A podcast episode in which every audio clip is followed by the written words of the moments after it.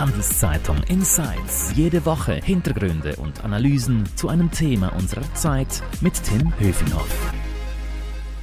Hallo und herzlich willkommen. Diese Folge wird von Schroders Schweiz gesponsert, einem weltweit führenden Asset Manager, der mehr als 900 Milliarden Franken für institutionelle und private Anlegerinnen und Anleger verwaltet.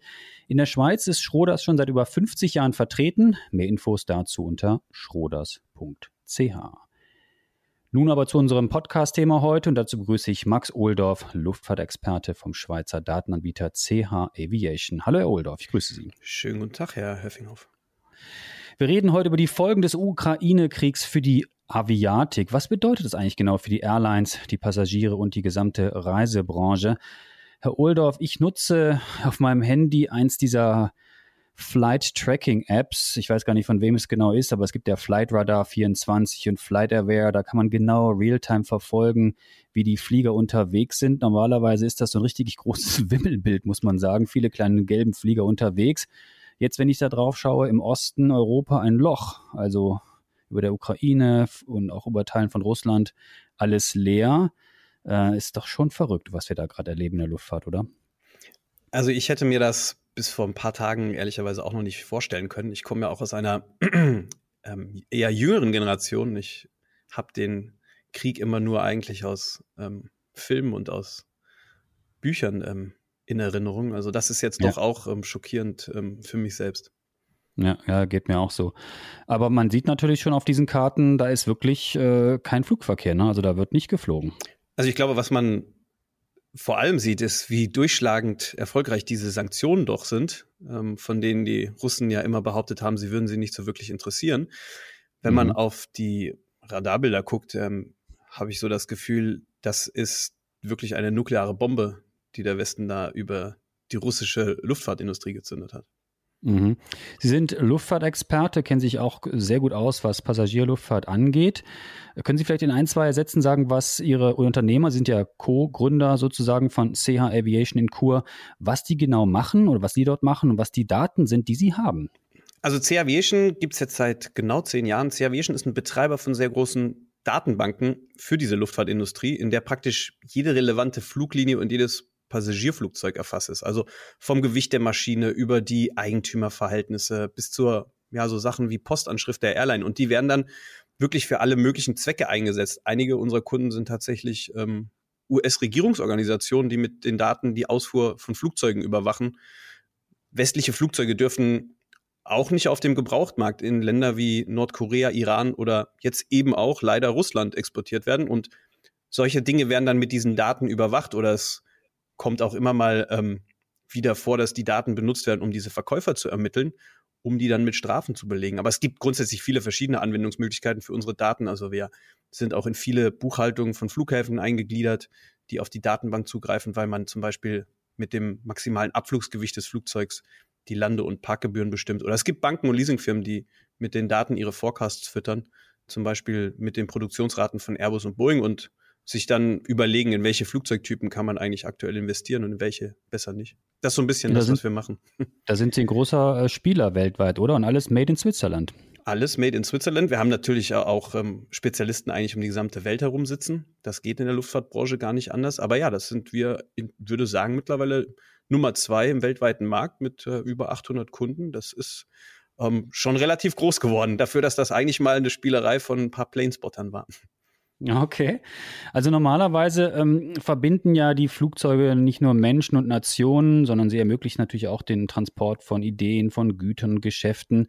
Jetzt reden wir ja schon über diese Luftraumsperrung. Sie haben gesagt, die sind äh, sehr erfolgreich, dass Russland wahrscheinlich gar nicht vorher wusste, wie, wie erfolgreich die sind. Also wir erleben jetzt ja ähm, weniger Verkehr am Himmel und viele gestrandete Flugzeuge. Also ich lese und höre, dass russische Maschinen in Europa nicht mehr abheben können und wahrscheinlich kann ich mir vorstellen oder sagen das vielleicht auch Ihre Daten, dass viele europäische Flugzeuge in der Ukraine noch sind oder in Russland gestrandet sind?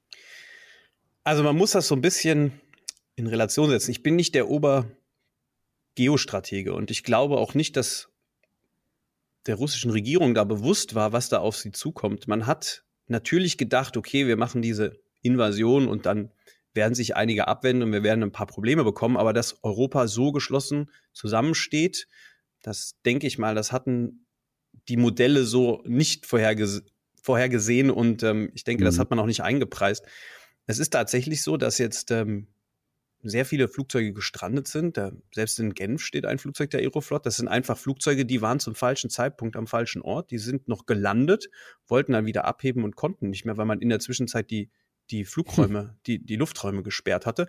Aber es wird natürlich jetzt auch spannend zu sehen, was passiert ähm, in den nächsten paar Tagen und Wochen. Gerade heute Morgen gab es jetzt den Fall, dass zum Beispiel eine russische Maschine in Sharm el-Sheikh in, in Ägypten gestrandet ist, von denen man eigentlich dachte, dass die Ägypter dem der russischen Regierung noch wohlgesonnen sind und eher keine Flugzeuge beschlagnahmen werden. Aber selbst heute Morgen hat es dort dann eine Maschine getroffen. Also es wird jetzt immer weniger Länder geben, die auch ähm, bereit sind, russischen Airlines, ich sage mal, Unterschlupf äh, zu bieten. Und das reflektiert sich ja jetzt auch in den Plänen der russischen Airlines, also Aeroflot und auch die zweitgrößte S7, ähm, zweitgrößte Airline Russlands, werden jetzt wahrscheinlich im, im Laufe der nächsten Woche ihr internationales Programm komplett einstellen. Und außer Weißrussland wird dann oder Belarus wird dann auch nicht mehr viel geflogen werden. Mhm. Und Ukraine, ähm, ich wusste auch gar nicht bis vor der Krise, dass also Ryanair und andere Billigflieger eigentlich die größten Anbieter sind in der Ukraine. Ich kann mir vorstellen, dass die natürlich jetzt ähm, überhaupt nicht mehr dort fliegen und können die überhaupt noch da weg. Also hat Ryanair, haben die noch Maschinen in der Ukraine stehen? Also die Ryanair selber hat meiner Meinung nach oder meines Wissens nach keine Maschinen in der Ukraine, aber wenn ich richtig informiert bin, hat die Wizz Air noch vier Maschinen in, in Kiew stehen. Auch ein Billigflieger, oder? Auch ein Billigflieger, ein, ein, ein, ein richtig großer und das ist natürlich schon, ähm, ich, ich, ich, ich äh, bitte die Wortwahl zu entschuldigen, aber man hatte tatsächlich, bevor dieses bevor diesem echten Krieg einen sogenannten Low-Cost-Krieg in, in, in der Ukraine. Also Ryanair und Wizz haben sich dort wirklich ähm, ähm, ordentlich Zunder gegenseitig gegeben. Und ähm, die Ryanair war mit, mit 17 Prozent Marktanteil an der angebotenen Sitzkapazität in der Ukraine auch ähm, mit Abstand der größte Player in, in, in diesem ukrainischen Markt. Also es war die Ryanair und Wizz zwei äh, ausländische Airlines aus Europa, die in, in der Ukraine den Ton angegeben haben. Und erst danach kamen, kamen äh, zwei ukrainische Airlines und dann irgendwann mal auf, auf, auf weiter Flur die Turkish. Aber das ist ähm, die Ukraine, diese Ukraine-Krise trifft zum, zum ersten Mal, muss man praktisch sagen, weil die Low-Cost-Carrier ja doch relativ glimpflich mit ihren Geschäftsmodellen durch, auch durch die Pandemie gekommen sind, insofern man von, von, von glimpflich reden kann, trifft das jetzt zum ersten Mal zwei, zwei, zwei wirklich große europäische Player doch recht heftig. Mhm. Weiten wir das Bild mal ein bisschen. Was heißt das jetzt für die Airlines? Also die Airlines sind jetzt so einigermaßen aus dieser Corona-Krise herausgekommen. Sie mussten zum Teil ja auch mit Staatshilfe gerettet werden. Jetzt zieht äh, die Reiselust wieder an. Wir haben uns gefreut, dass wir jetzt wieder endlich nach Nordamerika fliegen können oder woanders hin. Manche Länder auch Richtung Asien sind noch geschlossen. Das geht noch nicht so gut. Aber man hat das Gefühl, es war so ein bisschen Aufbruch in der Luftfahrt. Das hat uns alle gefreut, weil wir auch wieder gerne verreisen möchten. Und jetzt kommt dieser schreckliche Krieg. Und wir erleben jetzt äh, diese Luftraumsperrungen und äh, das betrifft ja nicht nur die Ukraine, sondern auch Russland, die gesamte EU, die Schweiz macht mit, Amerika macht mit. Ähm, was heißt das ähm, für, für die globale Luftfahrtindustrie? Ja, also ich glaube, man muss das wie immer etwas differenzierter sehen. Das ist in der Luftfahrt einfach so, dass die Luftfahrt global ist und dass sie viele verschiedene Facetten hat. Und eine Krise in der einen Ecke der Welt bedeutet jetzt nicht unbedingt einen großen ich sag mal, Impact auf andere Bereiche der Industrie. Aber es gibt natürlich so ein paar Sachen, die auch in dieser, in dieses, in diesem Szenario jetzt doch weltweit eigentlich äh, schlagend werden. Und das wird auf einmal, oder was, was natürlich jede Airline jetzt spüren wird, werden die, die gestiegenen oder die steigenden äh, Treibstoffkosten werden. Das wird jeder merken. Weil sie weiter fliegen müssen, wahrscheinlich Umwege machen müssen. Ne? Ja, nicht nur das, aber auch der, der, der Preis für Rohöl wird einfach steigen weltweit. Das ja. sehen wir ja persönlich jetzt schon, wenn wir an die Tankstelle fahren, dass ähm, mhm. auch in der Schweiz die, ähm, die Spritpreise jetzt deutlich über zwei Franken gehen, wahrscheinlich demnächst. Und ähm, das Gleiche wird ja auch in der Luftfahrt passieren. Das Flugzeug braucht ja leider immer noch sehr viel Kerosin. Insofern wird das die Kosten des Fluges werden global wohl steigen weil Treibstoff immer noch oder fast 25 Prozent vom Gesamtkosten. Der größte Kostenfaktor ist. Genau. Ja. Und ähm, ich werde wahrscheinlich auch nicht nur für meine Fracht, hätte ich wahrscheinlich auch mehr bezahlen müssen, oder? Wenn man wird für, für relativ viel mehr bezahlen müssen. Man darf es, man muss es aber da fängt es dann schon an, da muss man äh, vielschichtiger drauf schauen. Also wir werden natürlich in Europa ähm, was davon merken? Wer, wird der normale Tourist jetzt im Sommer relativ viel davon merken? Das ist eine Frage, die, die ich mir gestellt habe, wo ich mir nicht ganz sicher bin, ob ich mir da eine klare Antwort geben kann. Zum Beispiel diese ich sage jetzt mal, wegfallende Kapazität der Reihen eher nach, in die Ukraine. Diese Flugzeuge müssen woanders hinfliegen. Die werden, die wird man dann umplanen, dann fliegt man eben öfters nach Spanien oder nach, nach Griechenland.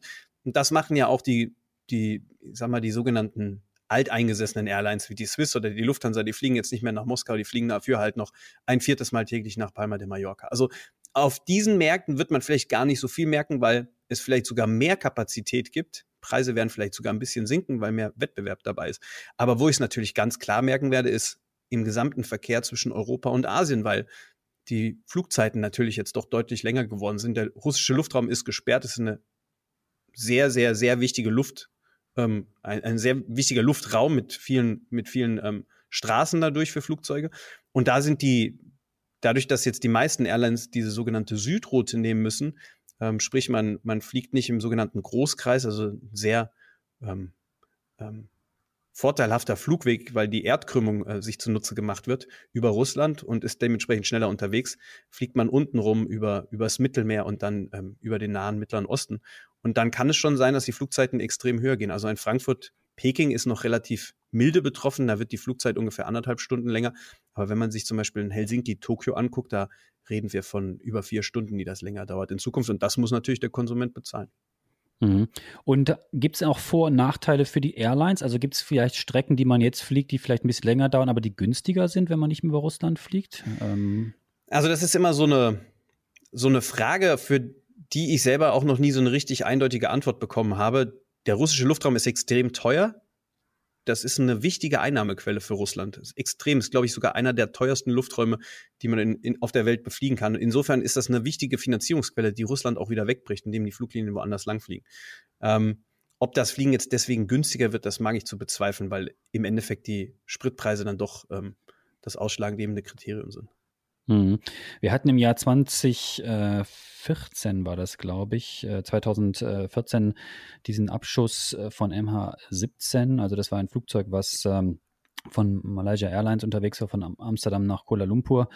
300, fast 300 Menschen sind da gestorben, als dieses Flugzeug abgeschossen wurde von einer äh, russischen Rakete über der Ukraine. Also kein Mensch wollte danach mehr ähm, oder jetzt auch vor allem nach diesem Krieg eskaliert ist, über diese Region fliegen. Und manche Piloten, von denen höre ich auch, die sagen, na, ich möchte auch nicht unbedingt über Russland fliegen, nicht weil sie die Angst haben, dass sie abgeschossen werden, aber weil einfach die Situation so unsicher ist, wird vielleicht auch Russland sie zwingen, dass sie äh, landen müssen. Also es ist ein vielschichtiges Problem, Sanktionen hin oder her. Also Leute, Passagiere sind, sind, fühlen sich unsicher, Piloten sind sich vielleicht auch nicht so ganz sicher, ob sie in diese Region fliegen wollen. Wie lange läuft sowas noch? Muss man damit rechnen, dass das jetzt Monate geht oder Jahre oder wird man sich schnell einigen und dann fliegen wir so, wie wir vor, vor ein, zwei Wochen geflogen sind? Also ich bin, wie gesagt, kein Geostratege. Ich kann jetzt nicht absehen, wie lange dieser Krieg in der Ukraine funktionieren wird, aber ich kann mir ehrlicherweise, und das ist das, was mich persönlich auch so ein bisschen schockiert und, und auch entsetzt, ich kann mir ehrlicherweise aktuell kein Szenario vorstellen, bei dem sich diese Situation relativ schnell wieder, ich sage mal, befriedigt. Ähm, ich denke, der Westen hat mittlerweile gesehen, was für einen unglaublichen Erfolg er mit diesen Sanktionen gegenüber der Luft, der Luftfahrtindustrie ähm, Russlands hatte. Diese Luftraumsperren treffen das das russische, äh, ich sag mal, Regime ja wirklich ins Mark. Russland ist ein riesiges Land. Wenn mir, wenn man mir ähm, meine Flugzeuge praktisch entzieht oder wenn man es mir versucht zu verunmöglichen, dorthin zu fliegen, dann habe ich ein riesengroßes Problem, auch dieses Land, ich sage mal, zu regieren. Und ich kann mir beim besten Willen aktuell nicht vorstellen, bei der verfahrenen Situation, wie sich das ähm, wieder in, in absehbarer Zeit normalisieren wird.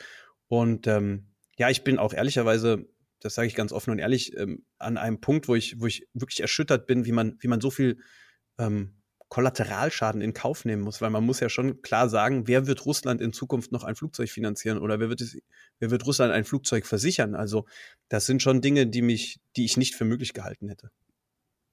An dieser Stelle nochmal kurz ein Hinweis auf unseren Sponsor. Diese Folge wird von Schroders Schweiz unterstützt. Mehr über Private Equity, Immobilien, Wandelanleihen oder Aktien unter schroders.ch. Wenn wir vielleicht noch mal ein bisschen genauer auch über die Situation in Russland sprechen. Also das ist ja eine, eine, ein Land, was auch versucht hat, dieses Duopol von Airbus und Boeing aufzubrechen und wollte eine eigene Flugzeugindustrie starten. Jetzt, äh, so verstehe ich das jedenfalls, wird das natürlich alles zurückgeworfen, weil äh, Technik nicht mehr verfügbar ist. Also wie will denn Russland überhaupt weiterhin eine eigenständige Luftfahrtindustrie betreiben? Ja, das ist genau die Frage, die ich mir eben auch stelle. Und das ist, glaube ich, genau das, was ich, was ich befürchte oder was ich vermute, ist, dass man das im, in der russischen Regierungskreisen überhaupt nicht bedacht hat, was das eigentlich jetzt für einen Rattenschwanz an, an Folgen für, für Russland nach sich zieht. Ähm, man muss sich ja nur mal angucken, also die russische Luftfahrtindustrie war ja über Jahrzehnte, hatte die einen extrem schlechten Ruf. Wer, wer, wer, wer sagte, er flog mit Aeroflot, dem hat man ähm, meistens die Hand ein bisschen stärker gedrückt.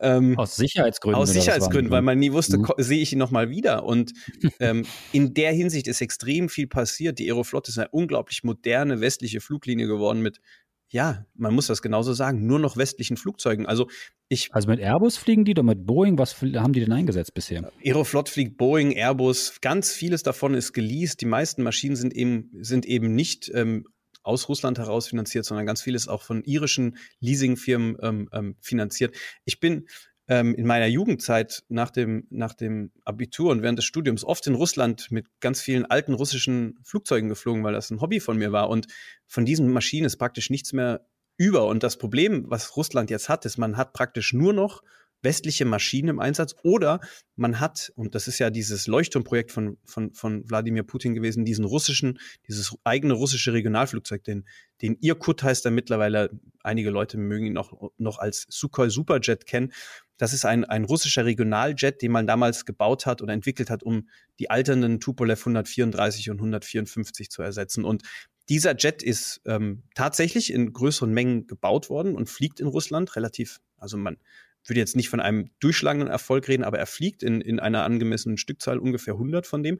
Aber selbst dieses Flugzeug vertraut ähm, ähm, zu großen Teilen auf westliche Teile. Also die Triebwerke kommen aus Frankreich, die Avionik kommt zum größten Teil aus den USA. Und das sind natürlich alles Dinge, die ich jetzt irgendwie ersetzen muss. Und Russland hat tatsächlich auch lange schon versucht, ein eigenes Triebwerk für diese Maschine zu bauen, aber man kriegt einfach die Stückzahlen nicht hin, um das wirklich zu machen. Insofern ist das, ist das wirklich eine, eine Sache, die ich überhaupt nicht nachvollziehen kann, weil man einfach komplett abhängig auf diesem Bereich ist von, von westlichen Produkten und ich, ich sehe gar nicht, wie man das ersetzen möchte. Auch, auch China wird dann nicht helfen können, weil China selbst in, in, in, ich sage mal, kürzerer Zeit keine eigenen Flugzeuge in diesen Stückzahlen herstellen kann, um da irgendetwas zu kompensieren. Jetzt haben Sie gerade schon die Leasingfirmen erwähnt. Ich habe gelesen in der Vorbereitung für unser Gespräch, dass es eine Leasingfirma aus Dublin gibt, denen gehören allein, also nur dieser einen Firma aus Dublin, 150 Flugzeuge, also das sind wahrscheinlich so A320, so Passagierjets, in Russland. Jetzt höre ich und lese ich, dass es die Sanktionen gibt. Jetzt sind die Flieger in Russland. Diese Leasingverträge werden jetzt gestoppt sozusagen. Also Putin wird die Flieger wahrscheinlich nicht zurückgeben. Verlieren jetzt diese ganzen Leasingfirmen massiv Geld und die Flugzeuge bleiben weiterhin in Russland stehen? Oder wie muss ich mir das vorstellen? Das ist genau die große Gretchenfrage, die sich jetzt ganz viele stellen. Was wird mit diesen Maschinen passieren? Wer haftet für den Fall, dass die Russen die Maschinen nicht zurückgeben? Und ähm, die Maschine, äh, die, die, Firma, die Sie angesprochen haben, ist AirCap, ist der größte äh, Flugzeuglessor der Welt.